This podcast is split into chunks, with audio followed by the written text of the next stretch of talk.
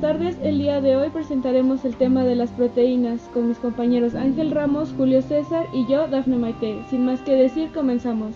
¿Qué son las proteínas? Las proteínas son moléculas orgánicas más abundantes y están formadas por carbono, oxígeno, hidrógeno, nitrógeno y en menor proporción azufre y fósforo. Una proteína se compone de una o más cadenas largas de aminoácidos cuya secuencia corresponde a la secuencia de ADN del que del que la codifica.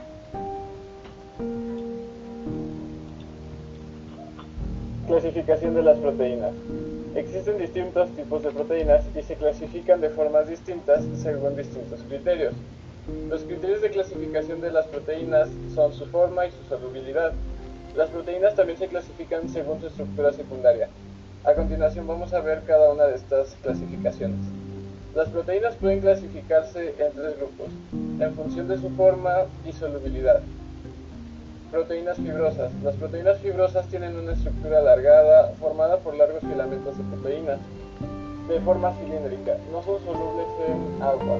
Un ejemplo de proteína fibrosa es el colágeno. Proteínas globulares. Estas proteínas tienen una naturaleza más o menos esférica, debido a su distribución de aminoácidos hidrófobo en su interior e hidrófilo en su exterior, que son muy solubles en las soluciones acuosas. La miniglobina es un claro ejemplo de, las proteínas globulares. Proteínas de membrana.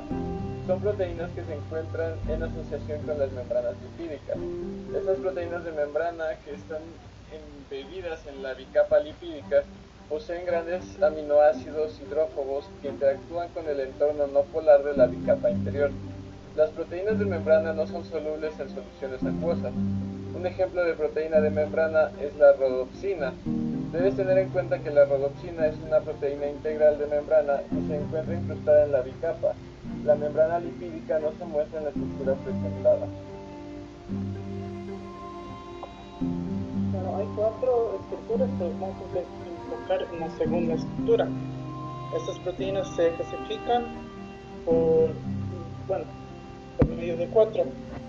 Esta sería la elisa alfa. Esta estructura se desarrolla en forma de espiral sobre sí misma debido a los giros producidos alrededor del carbono beta de cada aminoácido. Uh, un ejemplo de esto sería la hemoglobina. La segunda, la segunda clasificación de la estructura secundaria sería la hoja plegada beta. Esto es cuando la cadena principal se estira al máximo y aquí se adopta una configuración conocida como cadena beta. Un ejemplo de esta sería la tenacina. Después vienen la alfa beta. Pues estas proteínas son, contienen una estructura secundaria que alterna la hélice alfa y la hoja plegada beta. Un ejemplo de esto sería la, tri, trioso fosfato isomerasa. Y últimamente, uh, otro, y últimamente sería la alfa más beta. Estas proteínas básicamente se producen en regiones independientes de la molécula. Eh, un ejemplo de esto sería la ribonucleasa A. Y en conclusión, las proteínas son macromoléculas esenciales para los seres vivos ya que nos ayudan a construir, mantener y regenerar las células del cuerpo.